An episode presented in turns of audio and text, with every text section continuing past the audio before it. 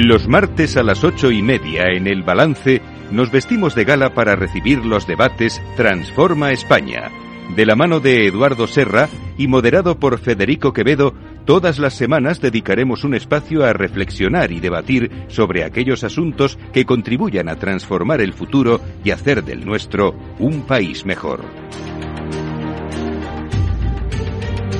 Eduardo Serra, buenas noches. Buenas noches, Federico. Eh, una semana más, eh, estamos aquí en nuestros debates Transforma España, hoy con un tema que seguro que, mm, que la mayoría de nuestros oyentes lo sufren en su bolsillo diariamente, porque vamos a hablar de la inflación, básicamente, vamos a hablar de cómo nos afecta, de, de, por qué también, entiendo un poco, eh, estamos viviendo una, un, un efecto inflacionista tan importante y tan, y tan dura, duradero, porque llevamos ya muchos meses con este efecto inflacionista a cuestas, eh, y de lo impacto y de las consecuencias que tiene. Lo vamos a hacer a mano de Ignacio de la Torre. Ignacio, buenas noches. Hola, buenas noches. Eh, Ignacio es socio y economista jefe de Arcano Partners, autor de tres informes de, de Case for Spain, los primeros en predecir la recuperación de la economía española desde el año 2012 profesor asociado de Economía del IE Business School, director académico de los másters de finanzas del IE Business School. Y Leopoldo Torralba. Leopoldo, buenas noches. Hola, buenas noches. Es Managing Director y Economista Senior de Arcano Partners, profesor asociado de finanzas del IE Business School y coautor de un libro sobre la gran recesión de 2009. Pero Eduardo, como siempre, te toca a ti eh, poner el tema encima de la mesa. Pues muchas gracias, como siempre también. la verdad es que me toca y lo hago con gusto, pero ellos dos son los protagonistas de esta noche. No solo porque son economistas los dos eh, reputados en informes que han hecho sobre la economía española, sino sobre todo, y a mí me gusta especialmente subrayarlo, porque Javier, a quien conozco de hace más tiempo, y Leopoldo, son autores de informes que no tienen ningún complejo de España y de la economía española. Cuando he leído ya los últimos sobre inflación, los informes de Arcano sobre la situación de la economía y en concreto de la inflación en España, uno se da cuenta de que ya no es hora de estar eh, siguiendo, como se decía en el lenguaje ciclista, chupando rueda de los informes de fuera, que hay que ver cómo nos afecta, cómo nos ha afectado la pandemia, las consecuencias económicas de la pandemia en España y cómo podemos salir de esas consecuencias. Yo creo que, especialmente para los más jóvenes, llevamos mucho tiempo, muchísimo tiempo sin inflación o con una inflación en algunos casos negativa. Y eso ha generado un desconocimiento de que no se sabe qué es la inflación. Sabíamos que los gurús de la economía, tanto de Europa como de Estados Unidos, decían una inflación que se acerque al 2%, pero hemos estado lejos de eso. Y abruptamente nos encontramos con una inflación que ahora, si no me equivoco, en Estados Unidos es del 7%. Es decir, pero ¿qué es esto? Bueno, yo creo que hay que empezar eh, diciendo un poquito de inflación es sana, pero mucha inflación es el mayor impuesto que perjudica al ahorro. De manera que si usted piensa en su vejez, si usted piensa en su familia, esté precavido contra la inflación. Y nos encontramos que el COVID, que ha sido terrible primero en, en daños a la salud y a la vida, pero también terrible en daños a la economía y a la sociedad.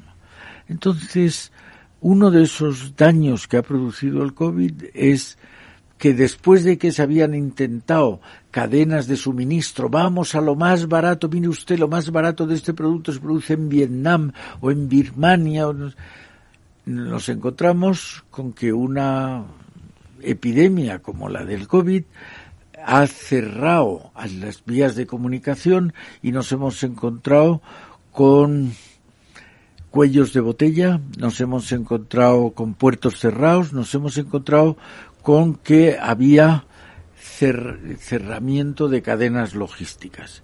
Y eso ha producido un encarecimiento. El otro día recuerdo en una empresa de energías renovables el coste de los fletes desde China aquí se había multiplicado por 11. No es que hubiera aumentado un 11% de 100 a 111, sino que lo que valía 100 ayer hoy vale 1100.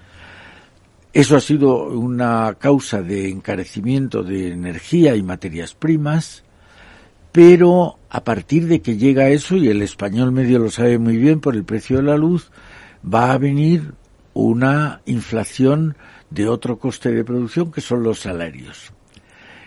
Y de manera que tenemos que un protagonista de la inflación, energía y materias primas, ya ha hecho eh, presencia en escena y ahora va a venir el segundo. Pero el director de escena, que son los estados, que se dan cuenta que tienen unas deudas públicas con las que difícilmente pueden negociar, pues no pueden hacerle frente, lo que piensan es que su mejor arma es la inflación. Luego son los propios estados, básicamente de Europa y desdichadamente básicamente del sur de Europa, los que van a estar interesados en que no se termine la inflación.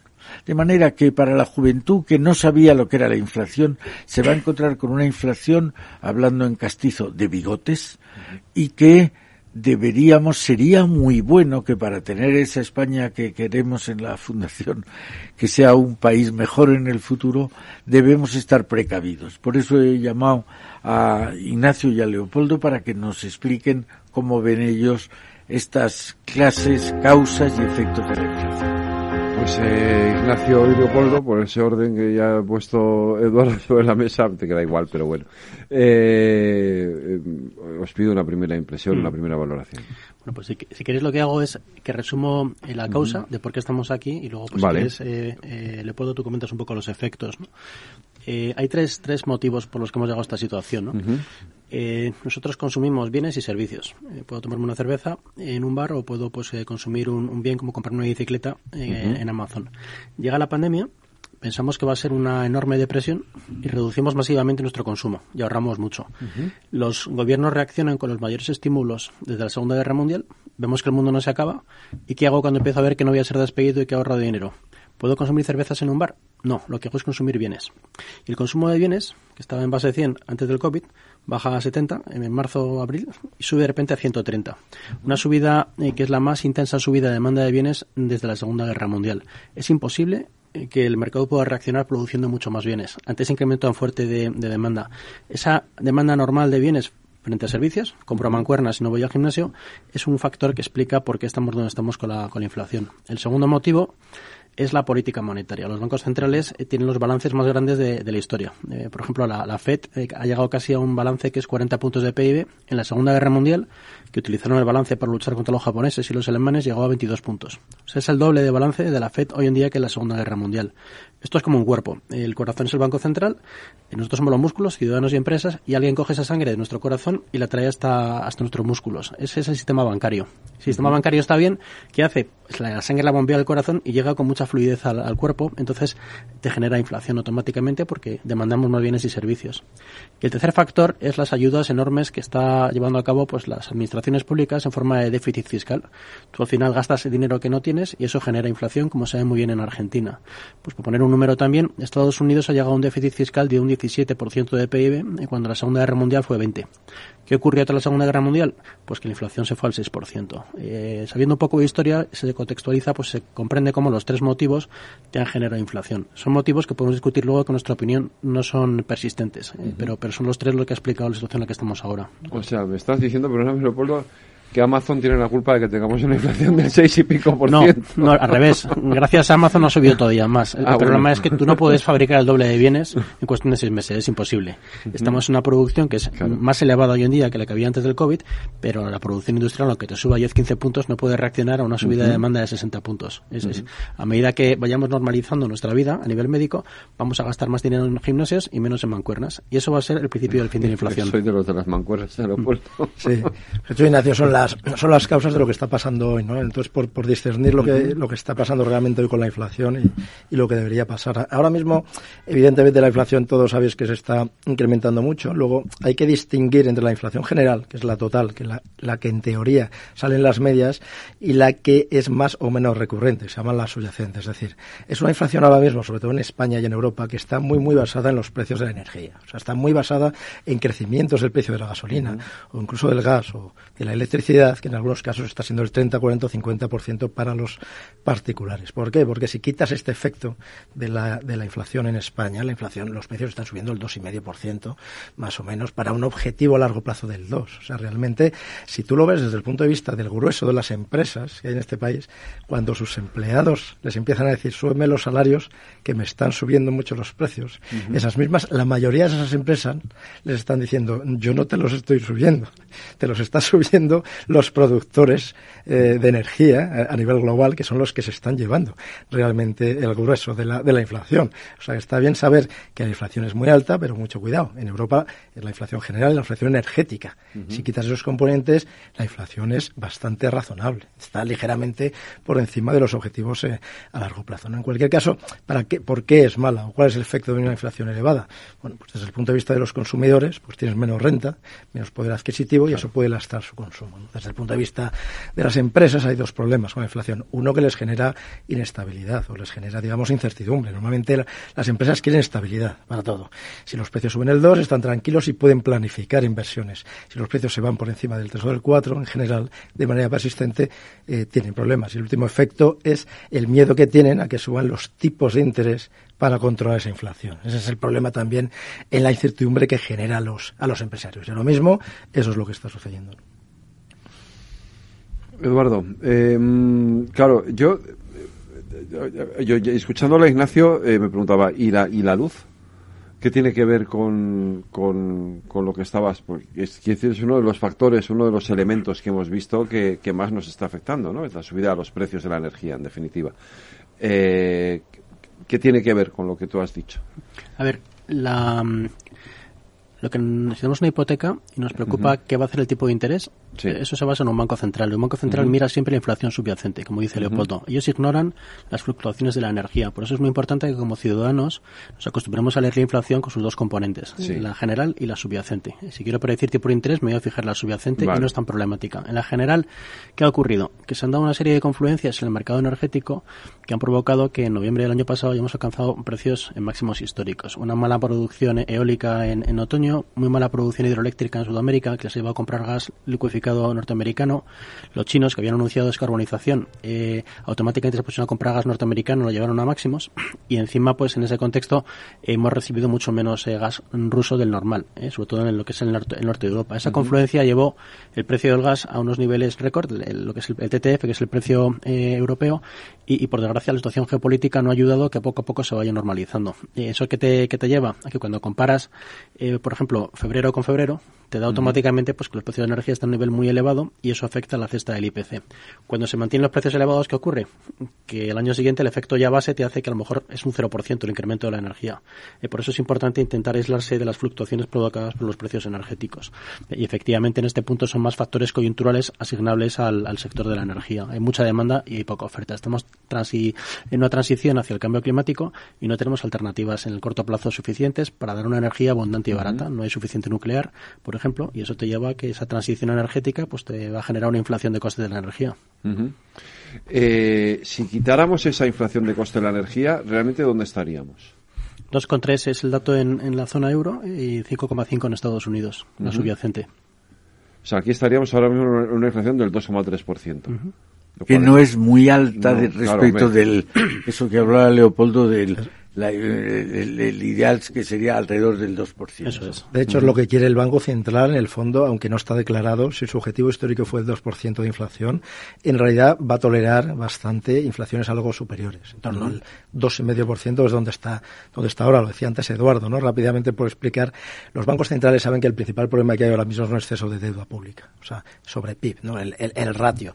Eh, un exceso de deuda pública te puede generar una crisis soberana, te puede aumentar los tipos de interés, generar este sistema y puede ser realmente muy, muy grave para todo el sistema y quieren evitarlo. Quieren reducir esa deuda pública sobre el PIB.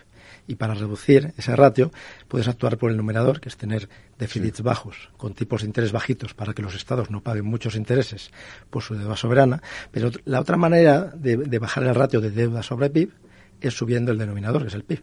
Y el PIB estamos hablando de que es un crecimiento real y también es una inflación. De tal manera que si los bancos centrales logran tener inflaciones algo más aceleradas sin que se vayan de madre, pues aumenta el PIB nominal que se llama, que incluye la inflación, y por lo tanto el ratio de deuda sobre PIB se reduce. Por lo tanto, los bancos centrales están, si se quedara ahí la inflación subyacente mucho tiempo, en el fondo estarían hasta contentos. Así se pagó la Segunda Guerra Mundial. Eh, los americanos tenían 40 puntos de deuda en el año 41 cuando atacaron Pearl Harbor, salieron con 110 en el año 45 y lo bajaron a 50 en el año 55. ¿Cómo? Con crecimiento del PIB del 10%, 6% de inflación, 4% de crecimiento real. Y de esa forma, creciendo mucho el denominador, pagas la deuda de una guerra mundial. Así se pagó todas las guerras de la historia, así se va a pagar la deuda del COVID. Ajá. Eh, y, bueno, Por eso yo decía que ese es el tercer elemento. Para mí, que soy de letras y estos señores saben mucho. No, que, pero quiero decir, el, el numerador es cuál es la deuda pública. En el caso nuestro, 130 y tantos. Tenemos una deuda elevadísima, claro. por cien. Elevadísima. Claro. El, ¿Cuál es el denominador? El PIB, 100. Sí. Si yo disminuyo el numerador, disminuyo la deuda pública. Pero si yo aumento el denominador, el PIB, realmente el ratio disminuye, porque ya no es 137 sobre 100, sino 137 sobre 120, pues es un 110. ¿Cómo puedo hacer eso? Oiga, subir 10% el PIB es muy difícil, pero subir el 4% como en Estados Unidos el PIB y el 6% la inflación te da un 10% de incremento. 4% real y 6% monetario de inflación. Es esto lo que en el fondo va a llevar a que los ciudadanos paguemos el exceso de los estados en pedir deuda, en endeudarse más de lo que debían. al final, como dicen todos, y lo dicen con un sentimiento victimista que yo creo que se equivocan, el Estado no es más que el conjunto de la ciudadanía. Y el conjunto de la ciudadanía conducido por el Estado, ha llevado endeudamientos enormes y el conjunto de la ciudadanía pagará el endeudamiento. Por eso esa frase que dicen, pagaremos los de siempre, naturalmente. Es que ¿quiénes no son los de siempre? Los ángeles o los demonios. Usted, esto al final lo disfrutamos y lo pagamos todos siempre. Entonces, ese es el gran problema, por lo cual decía al principio, yo creo que los jóvenes deberían preocuparse mucho de la inflación, porque en el fondo les va a hacer daño en el futuro a ellos. Entonces deberían, eh, igual que lo que hablamos tantas veces del incremento de las pensiones y eso se puede ir contra el empleo, pues esto puede ir también contra el empleo. Eh, realmente, claro, o sea, va a salir de nuestro bolsillo, entonces, al final, el, hacer frente a la, a la situación es inevitable. Se llama represión financiera, se llama. Y te aseguras. Yo, por ejemplo, si compro un bono del Estado español hace 10 años, me pagaba un 4%. O hace 15 años, que me daba pues la inflación, que daba el 2,5% y un retorno real positivo. El riesgo de prestar a España. Ahora, si yo compro un bono del Estado español, me pagan un 1,2%. Y la inflación descontada por los mercados los próximos 10 años es el 1,9%. Es decir, que yo, por prestar dinero al Estado español, pierdo un 0,7 cada año, un 7% en 10 años. Esa va a ser mi pérdida. Y con lo cual, el, tener el dinero en el banco o tenerlo en bonos del Estado o en compañías que pagan casi como el Estado va a suponer que se va a perder dinero. Eso es el tipo real negativo que se llama. O sea, lo que me está diciendo es que al Estado le interesa que yo siga pagando la gasolina a 160 de, de, 110. Tanto como eso, ¿no? A 1,60, perdón. No, es directamente. Claro, en todo esto hay límites porque si fuera tan fácil, todo esto al final, al final estarías continuamente estimulando la economía, ¿no? Con deuda. Realmente hay unos topes, es lo que comentaba, ¿no? La inflación eh, ahora mismo es muy elevada. Sin embargo, eh, los mercados, que bueno, no acertan siempre, pero sí que te estiman cuál va a ser la inflación de los próximos 10 años en promedio, o lo que creen los mercados, sin embargo, están por debajo del 2%. Es decir, se está comprando la idea de la transitoriedad, de que cuando mejoren las restricciones que están, que antes se están levantando a marchas aceleradas, cuando mejore el entorno sanitario, pues a una misma renta la gente, en vez de comprarse mancuernas por miedo o por no poder salir a la calle, lo que va a hacer es ir a los gimnasios. Va a dejar de comprar bienes y va a gastarse el dinero en servicios. Por lo tanto, esas tensiones en las cadenas de suministro van a caer mucho. Y puede haber reversiones más rápidas de, lo que la gente se cree.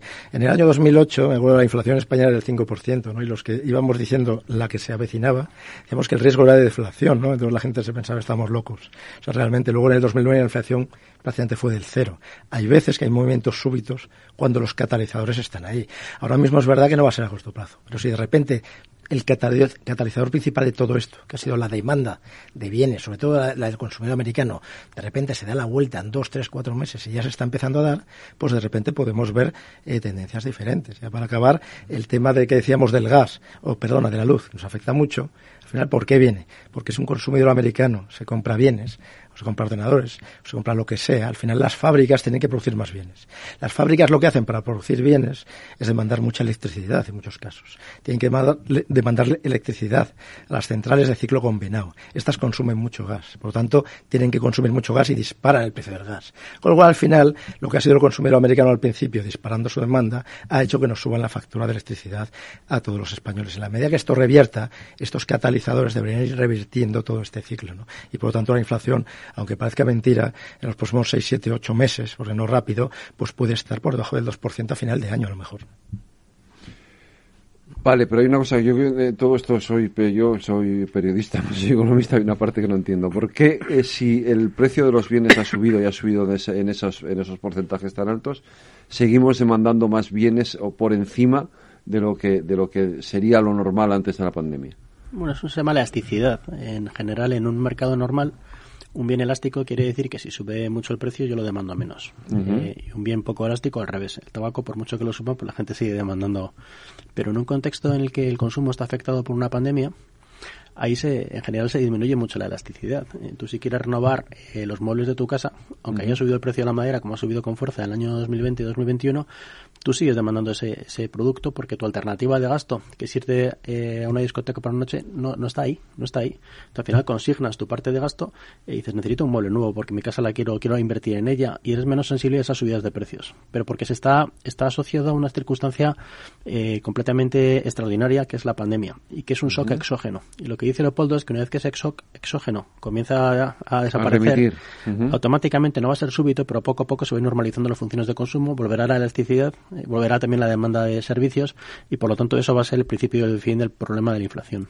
Además, pero nada es curioso porque el que te está tensionando esas cadenas de suministro que nos afectan a los españoles no es el consumidor español, que desgraciadamente pesa poco, pesa poco y no tensiona las cadenas de suministro globales. Es el consumidor americano que tiene un peso enorme, aparte de una propensión al consumo brutal, eh, que realmente cuando se pone a demandar a lo loco bienes, y lo está haciendo, aunque cada vez menos, pero sigue estando muy por encima de lo normal, es el que te está eh, demandando muchas más materias primas, muchos más semiconductores, mucho más transporte de fletes o de barcos internacionales y es el que te está disparando el precio de los componentes. Realmente es el consumidor americano el que nos termina afectando a nosotros. Por eso, cuando hablamos, hablamos más bien del consumidor americano, porque el español, eh, aunque tiene tendencias similares, no son exactamente clavadas, pero poco importa lo que hagamos nosotros mm. para el precio de las materias primas. Ya nos gustaría poder afectar tanto, pero es ese consumidor americano que, aun cuando, como todavía hay restricciones, y aun cuando ha acumulado mucho ahorro, porque no ha podido gastárselo. En, eh, en el confinamiento ese consumidor americano sigue comprándose esas mancuernas. Sin embargo, es verdad que aun estando por encima de lo normal, ese consumo, es verdad que ya te está cayendo. O sea, es verdad que te está cayendo y con relativa celeridad. Nosotros que lo seguimos, es verdad que si eh, en mitad de la pandemia, en lo peor de la pandemia, el consumidor americano consumía un 30% por debajo de lo normal, en seis meses pasó a consumir un 20% por encima de lo normal. Entonces, eh, ¿qué pasa? Que ahora de repente está consumiendo un 8 o 9% por encima de lo normal. Sigue siendo por encima de lo normal. Está bajando respecto Pero bueno, y, luego hay otro factor muy importante y es que eh, si la inflación está al 7 en Estados Unidos y los sueldos suben un 4, que es lo que suben en Estados Unidos, quiere decir que el número de cervezas que yo me puedo tomar es un 3% inferior. O sea, la diferencia entre lo que sube la inflación y lo que sube mi sueldo es el número de cervezas que puedo tomarme, efectos de consumo. Como estamos ahí ya, el consumo empieza a entrar en más debilidad y te frena parte del problema, eh, porque los americanos compran menos bienes y menos servicios. Y el otro factor, aparte del que ha dicho Leo, de la normalización de consumos versus servicios, es que muchos americanos han dejado de recibir esos cheques que enviaba el gobierno cada mes, eh, que te enviaban mil dólares a la semana y que ese dinero pues acababas consumiéndolo, sobre todo en bienes. Esos cheques se han acabado, se han acabado a partir del mes de septiembre, octubre, noviembre y eso tiene una incidencia automáticamente en que te frena la demanda y por lo tanto te actúa en poder empezar a remitir el gran problema de la inflación. Si hablábamos de la inflación de costes que va a venir, que está viniendo. Esto, el otro día estuve en una compañía que sus salarios pues, ahora ya eh, se pueden eh, poner eh, en orden que decían desde 2018 y los tenían que aumentar un 20%, más o menos lineal, cuando el beneficio de esa empresa, el excedente del empresario era escasamente el 4% y el peso de los salarios era el 20% de los costes. Es decir, que prácticamente se comía el beneficio empresarial. Pero igual que nos estaban explicando cómo es el consumidor americano, no por su culpa, sino por la entidad de las de, de, la economía americana era el causante de esos encarecimientos de nuestros bienes y servicios, se habla mucho, y ahora con motivo de este encarecimiento salarial, de la desigualdad de, rentas. No, es que ha aumentado la desigualdad.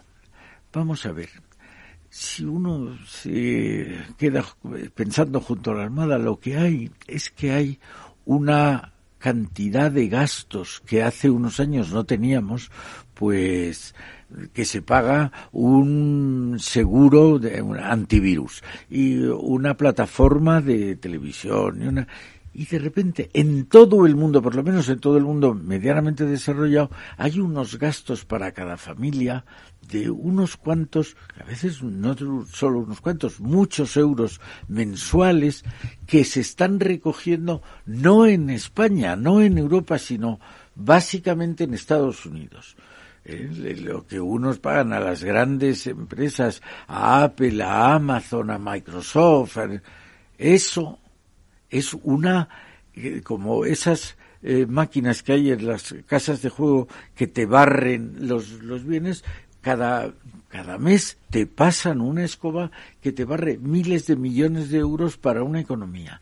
Eso que todavía la gente no se da cuenta, debemos ser conscientes que donde está aumentando la desigualdad es en favor básicamente de Estados Unidos, también de China y en perjuicio básicamente de Europa.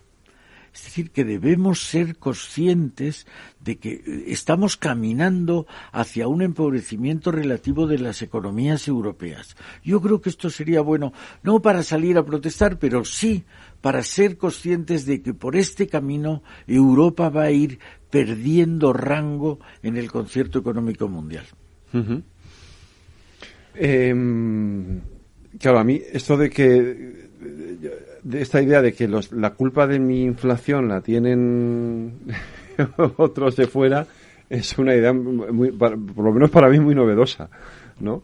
Eh, que la verdad es que me, resulta chocante y sorprendente, ¿no? Eh, pero ¿cómo lo corregimos? Lo, eh, os voy a dejar 10 segundos para que me lo introduzcáis. ¿Cómo corregimos eso? ¿Cómo corregimos? Claro, hablamos de, de, la globalización, pero yo lo, quiero enfocar al, al, caso particular nuestro.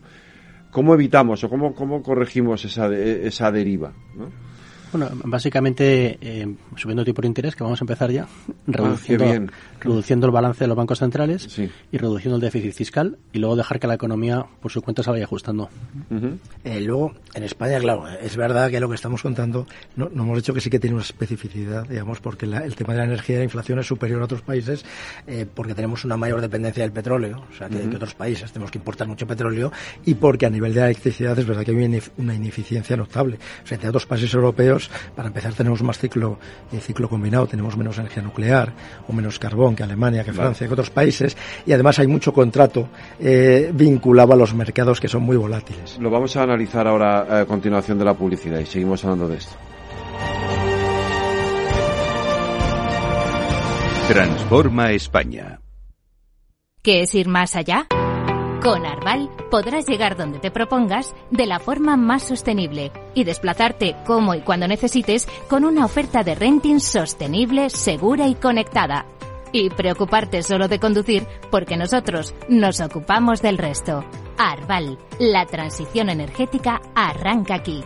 Más información en arval.es.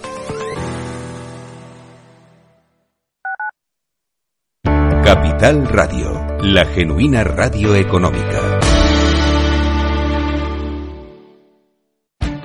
Esto te estás perdiendo si no escuchas a Rocío Arbiza en Mercado Abierto.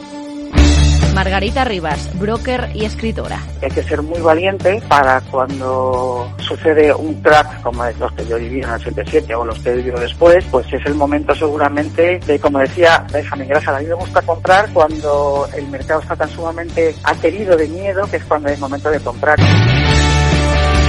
Mercado Abierto con Rocío Arbiza.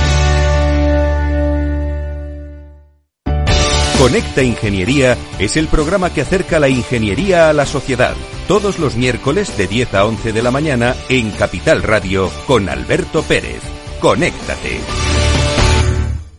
Capital Radio. Siente la economía.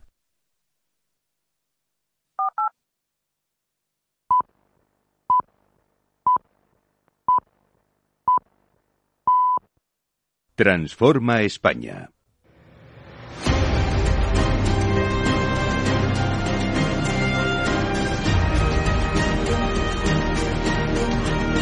Pues son las nueve de la noche, una hora menos en las Islas Canarias. Están ustedes en las sintonías eh, de Capital Radio. Esto es el balance y seguimos con nuestro debate Transforma España con Ignacio de la Torre y Leopoldo Torralba comentando, eh, hablando de la inflación, de las clases de inflación, de los efectos que tiene y de cómo nos afecta a nuestro bolsillo. Yo me había quedado con esto de que un, al final un consumidor de Illinois es el culpable de que yo esté pagando la gasolina a 1,60 y pico cada vez que lleno el depósito aquí en España y la verdad es que me ha sentado un poco mal, pero Putin también tiene algo que ver, ¿eh? ¿Eh? El señor Putin tiene algo que ver. También, tiene algo que ver el señor Putin y, va, y más que va a tener, ¿no? Desde luego. Porque entiendo, eh, es salirme un poco de la esta, pero, pero si, si las noticias últimas que tenemos eh, siguen eh, en fin, avanzando en la idea de que, de que ya ha empezado, ya estamos al punto, al borde de esa, del inicio de esa invasión, entiendo que eso también va a afectar a nuestra economía y también a nuestra inflación.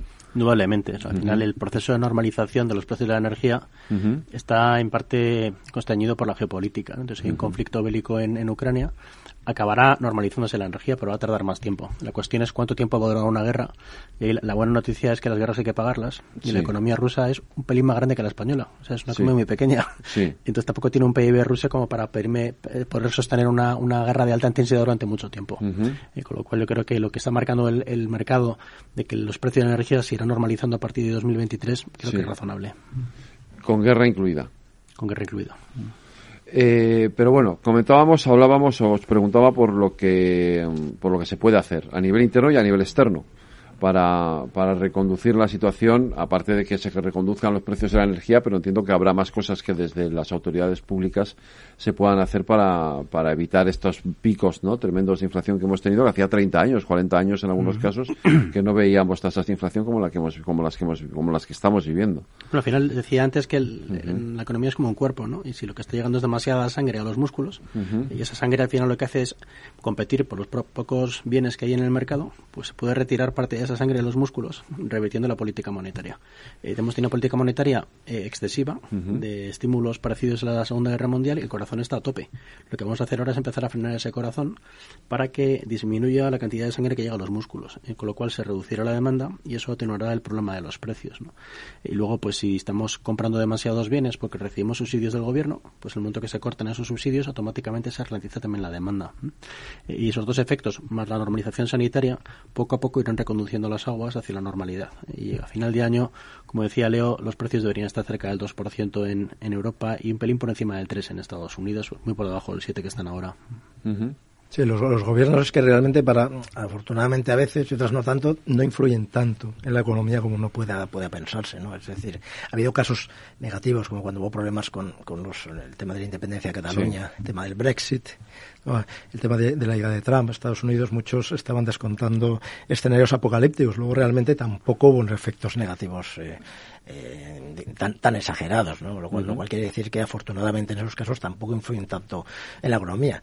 Eh, pero mm, eh, de manera contraria también sucede, es decir, tampoco pueden hacer demasiado los gobiernos. Es cierto que los bancos centrales sí, porque tienen las políticas económicas que se llama de demanda de corto plazo, que son las que están, son, se llama contracíclicas, están precisamente para eso, para cuando vengan maldadas, tratar de actuar y viceversa. Cuando la inflación sube demasiado, pues ahora mismo el Banco Central tiene que subir los tipos de interés para enfriar esa economía, que no haya tanta demanda y la inflación se vaya ralentizando. Y el gobierno lo único que puede hacer, que también lo va a hacer, es reducir los déficits fiscales, reducir algo ese gasto público y por lo tanto también va a ayudar a enfriar esa economía. Y luego subir impuestos. Claro, subir impuestos, ah, eso por supuesto, subir impuestos y mucho.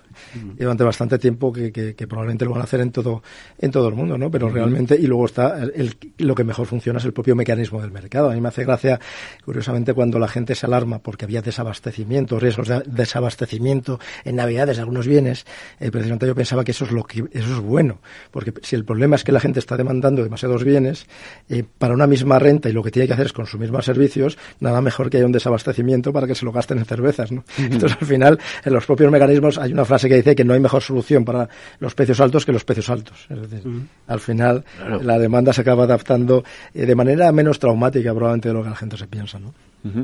Eh, claro, yo me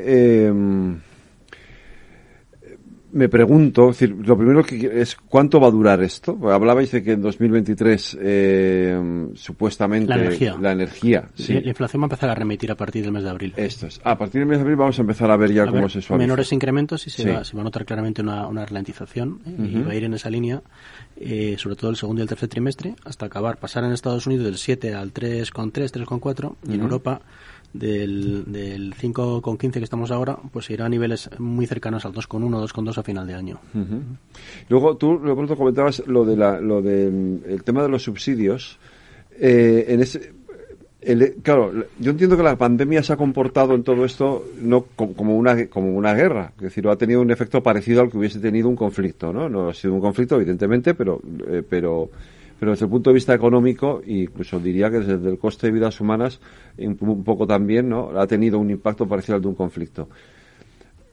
Pero ha habido, es verdad que los gobiernos han, han actuado o han reaccionado con subsidios. Aquí en España hemos tenido los ERTES, por ejemplo, que han permitido que mucha gente que, estaría en el paro ha podido seguir eh, teniendo ingresos. ¿Eso también ha influido en, en que la inflación ahora se haya disparado?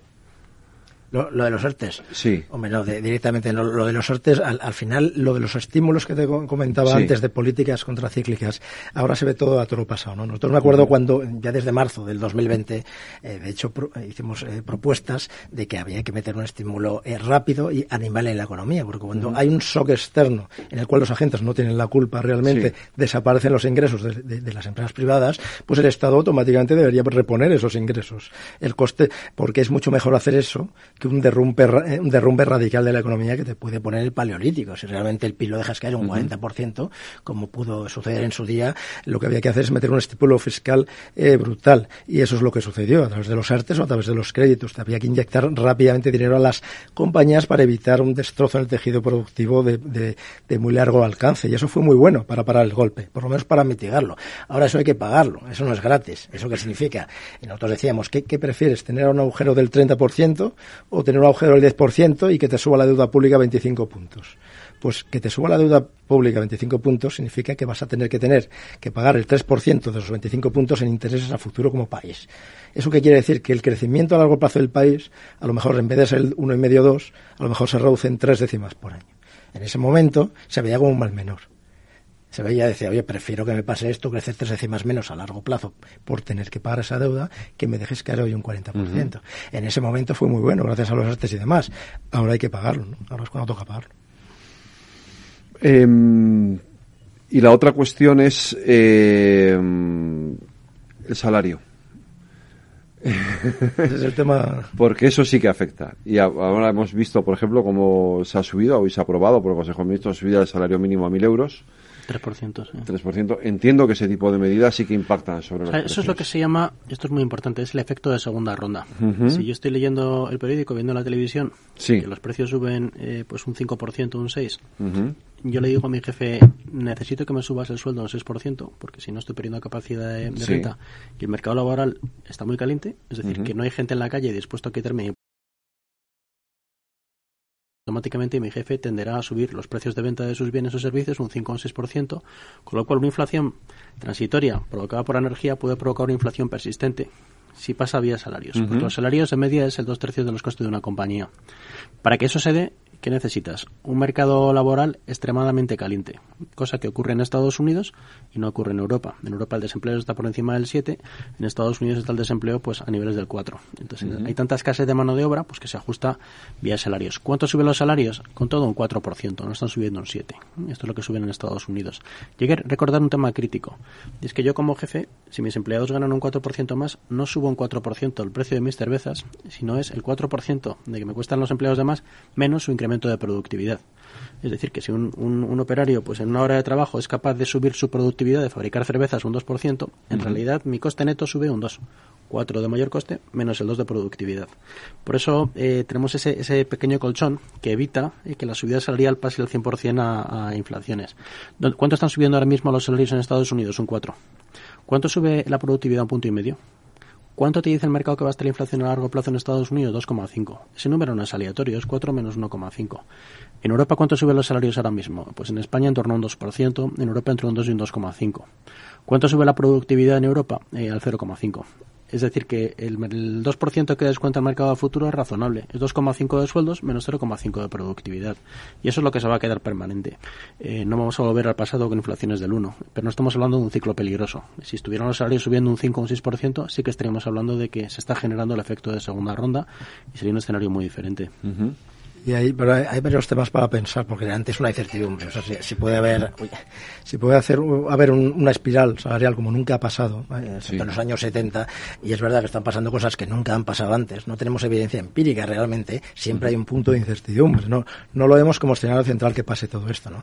Además hay otros eh, factores. ¿no? Por ejemplo, ahora mismo todos vemos los factores inflacionarios, pero hay factores muy deflacionarios también, muy potentes, que antes de la pandemia se manifestaban. ¿no?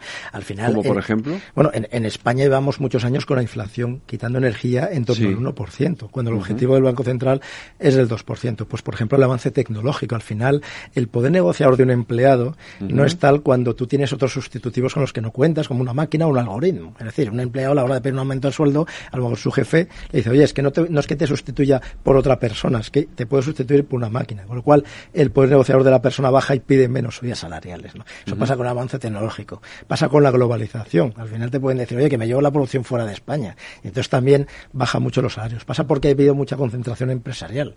Las empresas son muy grandes, cada vez tienen más poder negociador para fijar salarios. Y una serie de temas como la... El comercio electrónico también. También el comercio electrónico. Entonces, para los precios. Las fuerzas inflacionarias estaban antes de la pandemia y van a seguir estando, más allá de temas eh, coyunturales. Y luego es verdad que hay escenarios eh, que creo que lo vemos siempre, que cuando hay algo que es muy malo para todos, porque una espiral salarial es malo para todos, al final, si la hay, los empleados van a acabar perdiendo su puesto de trabajo por perder aumentos salariales. Al final, realmente los empresarios no van a poder cubrirlo. Cuando algo es malo para todo, eh, al final es fácil de convencer al otro y no terminan tomándose decisiones. Y además, para que los empleados no, no pidan de manera duradera altas subidas de sueldos, que es lo realmente eh, preocupante, es relativamente, entre comillas, fácil convencerles de por qué no se puede hacer porque al final los mercados te están descontando una inflación transitaria, transitoria, porque los, las entidades te están descontando una desaceleración y porque, como comentaba antes, el grueso de las empresas es mentira que estén subiendo los precios el 7%. Tu empleador le puedes decir, eh, y otra cosa, también le puedes decir a un empleado, o sea, que si sube el petróleo un 50%, la inflación sube un 7%.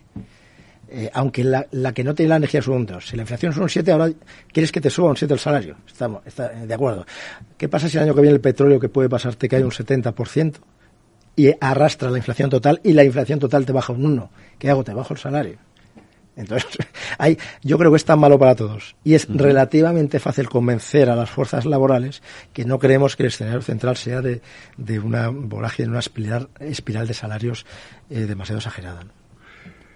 Pero, eh, claro, a lo mejor hago la pregunta imposible desde la, desde la ignorancia. Eh, ¿Dónde está el equilibrio de eso? Porque, o sea, yo lo que sí percibo, sin embargo, son, son diferencias de renta tremendas, ¿no?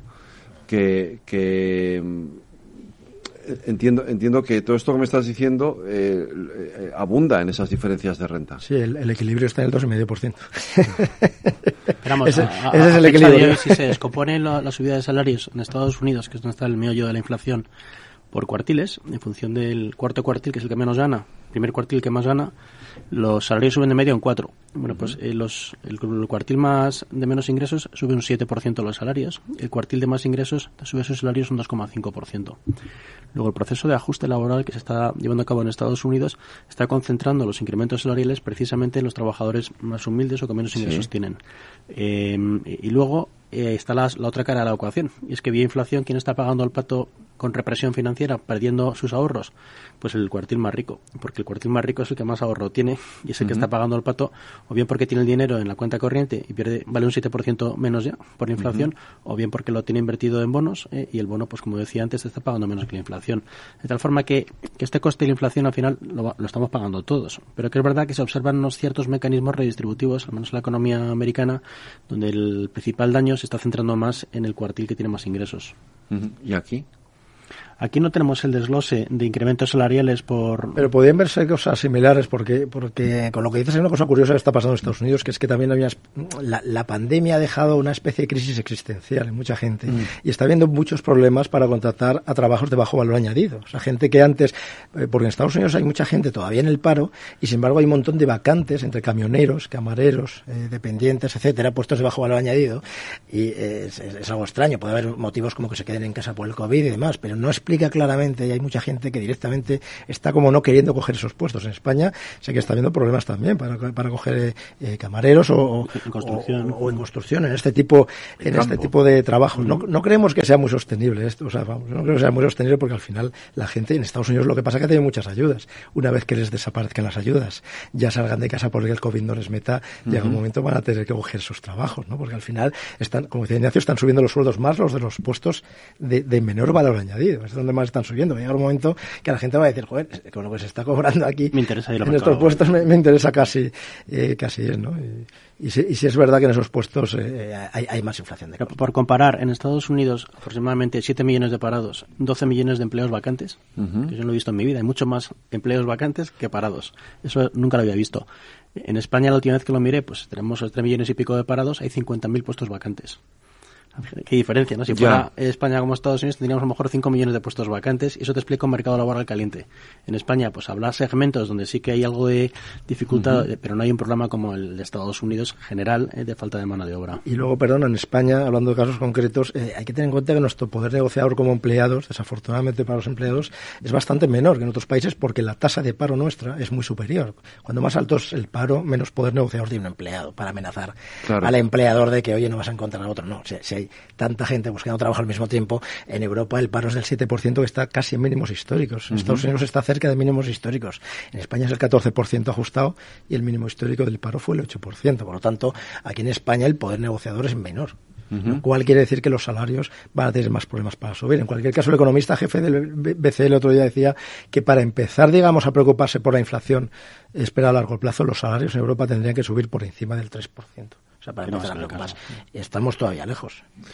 Eh, eh, sobre, sobre la economía familiar, sobre nuestra economía, sobre nuestro bolsillo, esto, es decir, aparte de lo que, hemos comentado de, los, de lo, que nos cuesta, el, ¿cómo va a influir en, en, los próximos, en el futuro, en este futuro inmediato? Lo previsible es que veamos un proceso doble. Por un lado, como decía, una ralentización de la inflación. Sí. Por otro lado, una ligera aceleración de los salarios. ¿Hasta qué punto? Bueno, pues el año pasado los salarios, según convenio, subieron un 1,5%. ¿Es razonable estimar que según avanzamos el año esa cifra se va a acercar al 2,5? Sí. ¿Se va a reducir la inflación del nivel actual a un nivel más cercano al 2? Sí. Por lo tanto, el número de cervezas que yo me podré tomar va a pasar de ser negativos a ser positivo, porque vamos a encontrar un punto de inflexión a finales de año en el, cual mi incremento salarial va a estar por encima de la inflación, tanto que ahora es el proceso inverso. Eh, yo, yo, yo, entiendo que esto es hacer un poco de ciencia ficción porque no lo sabemos, pero eh, todavía no hemos salido del, de, de, esto, de, la pandemia. Eh, hay quien habla todavía de una séptima ola incluso y de que puede ser también no devastadora, pero que puede ser importante. ¿Estamos todavía en riesgo por culpa de la pandemia para empezar a vivir una cierta normalidad desde un punto de vista económico? Nosotros pensamos que el, primero, esta pandemia se va a quedar y va a ser una endemia pero estaremos ya observando tasas de letalidad muy parecidas a la gripe, 0,1%. Eso lo que explica es por qué otros países eh, van levantando las medidas, porque dicen al final pues tenemos que acostumbrarnos a vivir con la gripe, igual que tenemos el SIDA, se ha quedado como una endemia y, ya está. Entonces ese paso de la pandemia a la endemia, que podría haber sido lento, se ha acelerado gracias a la Omicron. Y eso es positivo, porque si hubiera sido más lento, eh, hubiera sufrido más la economía. Eh, hemos calculado que en España, eh, gente que ya está protegida, bien porque ha pasado la enfermedad o porque esté vacunado o porque tiene inmunidad híbrida, como es mi caso, que, tengo vacuna y además la he pasado dos veces, es el 93% de la población. Con lo cual, el número de clientes que te quedas es muy reducido. Es posible que tengas una mutación masiva del COVID y aparezca otro Omicron que te contagie masivamente y además aumente mucho la letalidad de las hospitalizaciones. Es posible. ¿Es probable? No es probable. Eh, cuando se habla con los inmunólogos, la, posibilidad. El, el, Omicron tiene 50 mutaciones entre los 30.000 nucleótidos que tiene el COVID. Eh, para que haya una, mutación que además me genere una subida fuerte de la letalidad, que sería súper raro. Eh, puede ocurrir, pero, pero es, un riesgo bastante, bastante acotado. yo creo que esto poco a poco iremos volviendo a la, normalidad y, tendremos el Omicron y tendremos la gripe y aquí paz y después gloria.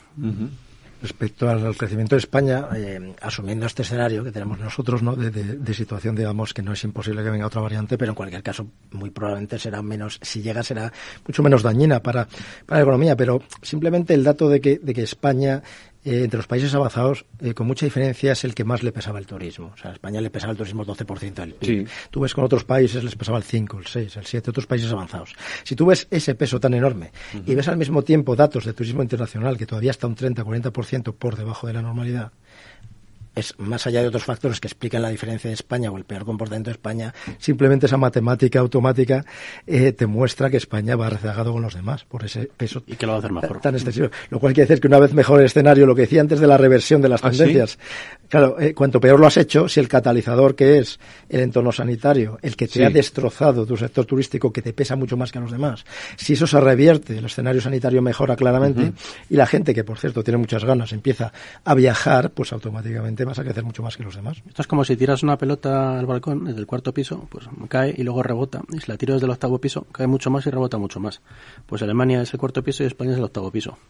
Y hay datos avanzados de que este verano va a ser el mejor de la historia en, el turismo. Y este año España va a crecer seis puntos, cuando Europa va a crecer cuatro y Estados Unidos va a crecer cuatro. Va a ser de los pocos países del mundo que va a crecer más en 2022 que en 2021. Y, y es un, efecto, básicamente, la normalización del sector de turismo y de la hostelería.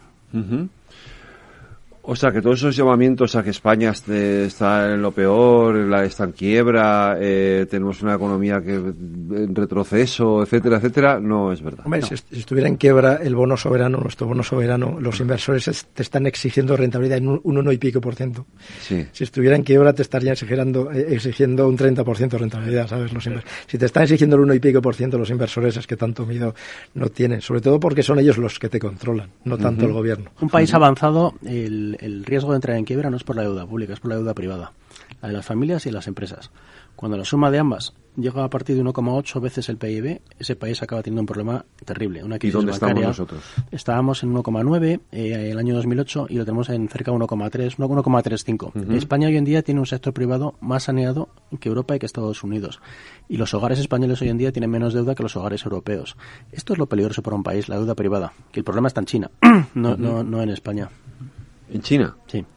Porque China está en 2,1. ¿De deuda privada? Sí, que es una barbaridad. Tiene una crisis inmobiliaria, eh, una, una, burbuja que ha empezado a estallar. Han empezado ya las, casas a caer y se parece bastante, por cierto, a la, a la situación con España. El sector eh, promotor constructor chino eh, son 28 puntos de PIB, que es lo que pesaba en España en el 2006. Los chinos construyen 11 casas por cada mil habitantes. un país normal hace 3, España hace 2. España llegó a hacer 15 el año 2006. Sí. Bueno, pues como no tiene una demografía que sea maravillosa los chinos, no hay una justificación para construir tantas casas y al empezar a caer los precios la gente deja de mandar casas y en vez de hacer 11 harán 3. Eso implica que se van a ventilar 15 puntos del PIB chino en los próximos años y China va a crecer poquísimo a futuro por, porque va a tener que purgar los excesos inmobiliarios. Y eso tiene una implicación y es que si se proyecta te lleva a que posiblemente China nunca supere a Estados Unidos como primera economía del mundo. Es muy difícil matemáticamente hablando que consiga China purgando este sector superar a Estados Unidos. Eduardo, estos dos señores me los tienes que traer más veces que estoy aprendiendo con perdón un huevo. pero hay dos cosas, Federico. Se aprende muchísimo, yo aprendo mucho. Pero además te dan una visión novedosa porque no es sistemáticamente pesimista. No, no, no, no, es que es la parte que, más me está... que la economía china, aquí todo el mundo está asustado. Ahora con el tema de Ucrania, todo el mundo está asustado. ¿Qué va a pasar? Eh, China va a adelantar a Estados Unidos. Desde hace 40 años se está acortando el tiempo en que China igualará la economía china a la economía norteamericana. Era el 2060, luego bajó al 50, luego... Bueno, vamos a ver que no puede ser, o sea, que todo el mundo intenta acercar el apocalipsis. pues a lo mejor puede acercarse, pero no necesariamente. No Eso yo es lo que creo y lo que me gustó cuando empecé a leer sus informes es que te dan una visión no solo más optimista, sino más eh, sincera, más veraz, ¿no? Y hablando, perdona, de lo, de lo que nos afecta, que decías tú, me sorprende que el consumidor americano me afecte, ¿no? Pues lo que estaba explicando Ignacio en China, el, el, sector inmobiliario china es un gran demandante de materias primas a nivel global. Y el país es el principal demandante de materias primas, lo cual quiere decir que si China ralentiza mucho, como esperamos, la demanda de materias primas va a bajar bastante y los precios de las materias primas van a caer y por lo tanto la inflación de costes se va a controlar mucho mejor, lo cual es otro motivo para ser optimista respecto a un control de la inflación en los próximos trimestres, ¿no? Para que veas las conexiones, ¿no? De, la macro global, ¿no? Creo que hablamos muchas veces, Federico, muchísimas veces aquí en estas charlas, es que hay dos fenómenos en el mundo actual de que tienen pocos precedentes. Uno, las nuevas tecnologías y otro, la globalización. Las nuevas tecnologías, quizá la revolución industrial, las distintas etapas de las revoluciones industriales. Y la globalización, pues quizá el, más cercano precedente es lo que ahora está en los cines de la primera globalización, que fue protagonizada por España. Entonces, eso te lleva a unas novedades que casi no tienen precedentes. La globalización, hemos estado hablando de cómo las empresas se deslocalizaban sus fábricas para irse a otros países con costes de producción mucho más baratos. Y entonces, primero, hace ya 50 años, los astilleros eh, tenían que cerrar aquí porque se abrían en Corea o en Japón. Tal. Pero Hace nada hemos visto fábricas de automóviles establecidas en Andalucía o en Cataluña que se iban también al sudeste de Asia. Yo creo que eso ha sido una desgracia desde el punto de vista de los empleos, pero una suerte desde el punto de vista de la inflación, porque eso ha sido, como decía Leopoldo, declaradamente deflacionario. Entonces, ahora estamos viendo que ese abaratamiento de las materias primas, si baja la demanda china o ese mm, encarecimiento de los costes si te desaparece la deslocalización y vuelven las fábricas a Europa Occidental, van a ser factores que van a trastocar los presupuestos económicos que estamos jugando. Yo creo que la lección más importante de hoy es que está viniendo una inflación desconocida en los últimos años y que esa inflación eh, va a ser corregida a corto plazo y nos va a enseñar las ventajas y también los inconvenientes de vivir una época inflacionaria. Y después de esa época inflacionaria, ¿qué viene? Yo creo que la inflación está aquí para quedarse. Vaya, hombre. Pero en niveles razonables. Ah, bueno, lo, vale. lo, que hemos observado entre el año 2008 y, y 2020 de unos niveles de inflación cercanos al 1 es muy difícil. Yo creo que los veamos más a futuro. Porque hay otros, otro tipo de factores que explican por qué deberíamos ir a niveles más elevados de inflación. Eh, por ejemplo, la generación de baby boomers se está retirando y muy pocos jóvenes que entran en el mercado laboral. Poco a poco el poder negociador va a empezar a fortalecer más al factor trabajo frente al factor capital y eso por lo tanto es una presión eh, que te va a explicar inflaciones un poco más altas que en el pasado. Eh, por, la sencilla razón de que cada vez somos menos. Eso es un, un nuevo mundo en este sentido. Si las fábricas empiezan a, una parte de la fábrica china se cierran y una parte, un 20% vuelven a Europa, van a volver a España. Es decir, yo soy una compañía alemana, no voy a poner la fábrica de Múnich, lo voy a poner en España voy a servir a Múnich desde España, porque tengo mucho más cerca España de Alemania y el coste de la mano de obra es la mitad en España que en, que en Alemania. Por eso los americanos que han cerrado fábricas en China no se las han llevado a California, se las han llevado a las maquiladoras en el norte de Monterrey. Y España ahí pues va a tener un, papel muy interesante a, desempeñar. Amazon, porque ha puesto su centro de datos gigantesco en Huesca, 2.400 millones de dólares de inversión, porque de ahí sirve a, todo el sur de Europa. Y es más barato eso que llevártelo a, Toulouse. Entonces España tiene una gran ventaja competitiva. Pues os voy a pedir una conclusión a los tres, eh, porque nos quedan dos minutos. Eh, Yo creo que esto último es muy importante. España puede jugar un papel mm, destacado en Europa si seguimos manteniendo una contención eh, salarial y también que en el futuro España puede otra vez valiéndose de su posición estratégica de cercanía a mercados fundamentales, de atraer inversiones en el futuro. Yo creo que eso nos debería guiar a, un país que ha dejado un poco de crecer en los últimos años, el ritmo de crecimiento, que deberíamos volver a retomar esos ritmos de crecimiento. Y yo creo que hay una lección por encima de todos hay cosas que benefician a todos y son en esas en las que nos tenemos que jugar. No, que si beneficia al capital perjudica al trabajo que se beneficia. No, no, mire usted, esto es bueno para todos. Vayamos a concentrarnos en eso. Leopoldo, Ignacio, 10 segundos cada uno. Venga. Yo, un mensaje de tranquilidad, esto poco a poco iré remitiendo. Y un país te lo cargas pues como Argentina o Venezuela o Turquía, cuando haces las cosas mal, de déficit fiscal a la bestia, y además tienes tu propio banco central y imprimes dinero. Como no podemos hacer ni el primero ni el segundo porque estamos en Europa, pues esto irá en buena dirección porque estamos en manos serias. Tenemos dos años bastante buenos en España en general. Buen crecimiento, inflación que va a ir ralentizando, tipos de interés subiendo, pero en niveles razonables. Pues eh, me quedo con esto y la verdad es que me ha encantado, hemos aprendido un montón. Eh, muchas gracias Ignacio, muchas gracias Leopoldo a los dos, ha sido un verdadero placer y Eduardo a ti te espero como siempre la semana que viene aquí en nuestros debates Transforma España. Un abrazo, cuidaros.